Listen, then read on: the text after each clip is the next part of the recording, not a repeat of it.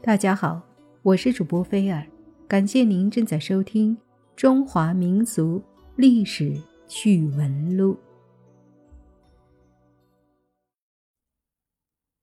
李白生于公元七零一年，逝于七六二年，字太白，号青莲居士，中国唐朝诗人，有诗仙、诗侠之称，可谓史上最伟大的浪漫主义诗人。才华盖世。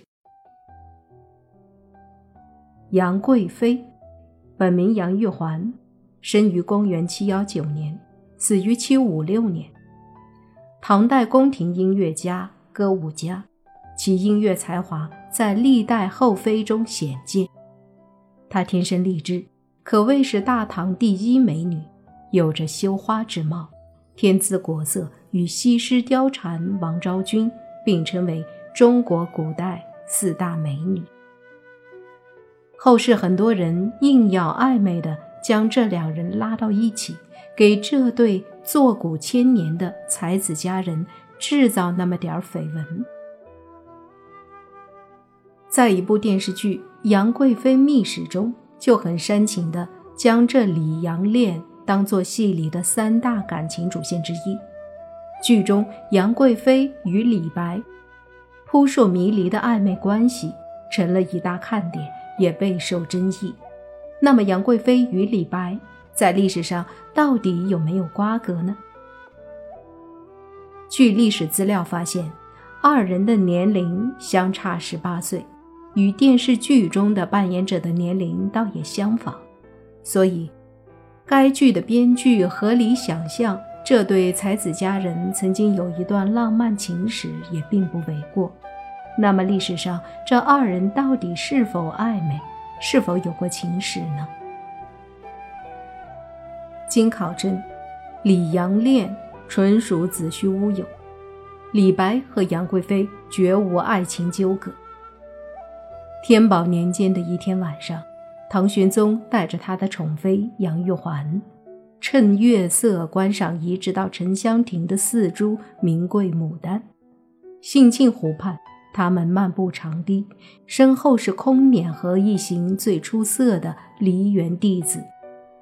他们在花香月色中摆下歌舞。李龟年正张罗着管弦班子准备唱的时候，唐玄宗说：“赏名花，对妃子，此情此景。”怎能再唱旧词？叫李龟年拿着金花签赐给李白，让李白赶紧写词，也就是配合歌唱的七言律诗。哪想到这时李白正和几个朋友躺在酒楼里呢？李龟年赶紧用冷水激醒了他，叫人把李白架进兴庆宫。而李白这次奉旨拍马屁，还是要拍唐玄宗最爱的女人，自然认为接近最高领导、升官进爵的好机会到了，他就抖擞精神，卖了十二分的力气，写下了《清平调》三首：“云想衣裳花想容，春风拂槛露华浓。若非群玉山头见。”会向瑶台月下逢，一枝红艳露凝香，云雨巫山望断肠。借问汉宫谁得似？可怜飞燕倚新妆。名花倾国两相欢，常得君王带笑看。解释春风无限恨，沉香亭北倚阑干。其实，坚持李白和杨贵妃有私情的人，大多从李白所写的《清平调》三首上做文章，对于诗中文字的索引，真是达到了让人可笑的地步。例如。飞燕来暗喻贵妃当时的处境，就像一只可怜的燕子似的，对明皇没有真感情，却还要无奈地把自己的身体倚靠在明皇这新的妆台上。李白诗里令他常相思伤感的景物，经常带有“燕”字，如《春思》里的燕草及别的诗里的燕山等。莫非贵妃的小名有个“燕”字，李白才常借燕来传情？如果大家都照这个思路来解读古诗，那就太热闹了。首先，这里的可怜是夸杨贵妃。娇俏可爱的意思。白居易在出任杭州刺史的途中写过一首诗《暮江吟》：“一道残阳铺水中，半江瑟瑟半江红。可怜九月初三夜，露似珍珠月似弓。”这里的“可怜”就是可爱之意。两首诗这个词的意思是一样的。翻遍正史野史，杨玉环的小名里还真没有“燕”字。玉环的记载最多，也有史书记载她叫玉奴。李白借燕传情，可真是索引派的兄弟们坐在屋子里自己拍脑袋想出来的。我们平日里见了领导的夫人，都要赞两句。李白是奉旨为杨贵妃的美貌作诗，这不是很正常的事情吗？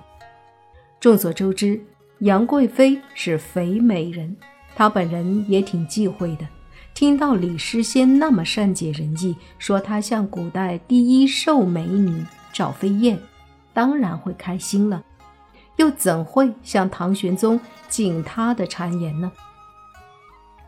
而与杨贵妃传出绯闻的男人里面，最靠谱的是安禄山和杨国忠。这两位可谓是占尽了天时地利。安禄山是杨贵妃的干儿子，儿子看娘天经地义。杨贵妃可以呼啦啦把安禄山给扒光了。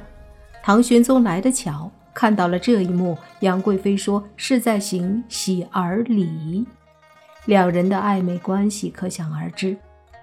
杨国忠呢，是杨贵妃的堂兄。在京城里代表着贵妃娘家，不仅杨大美女自己可以时不时的回娘家串串门、走走亲戚，连唐玄宗也认真老实的把情敌当亲人了。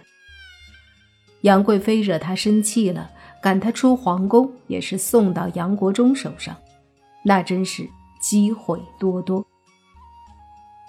其实，在《蒙曼说唐长恨歌》这本书中看到的李白的结局，才是证明这段李杨恋纯属子乌虚有的铁证。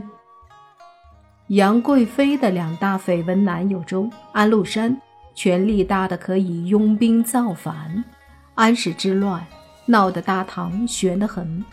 后来安禄山、史思明都被自己的儿子给杀了。主要是他们内部起了争执，大唐打了八年，这才平了乱，否则还不定是什么结局呢。杨国忠其实只是杨贵妃的一个远房堂兄，一个街市上的地痞，智商不高，无才无德，这样的人可以位居宰相，其中玄妙不由让人会心一笑。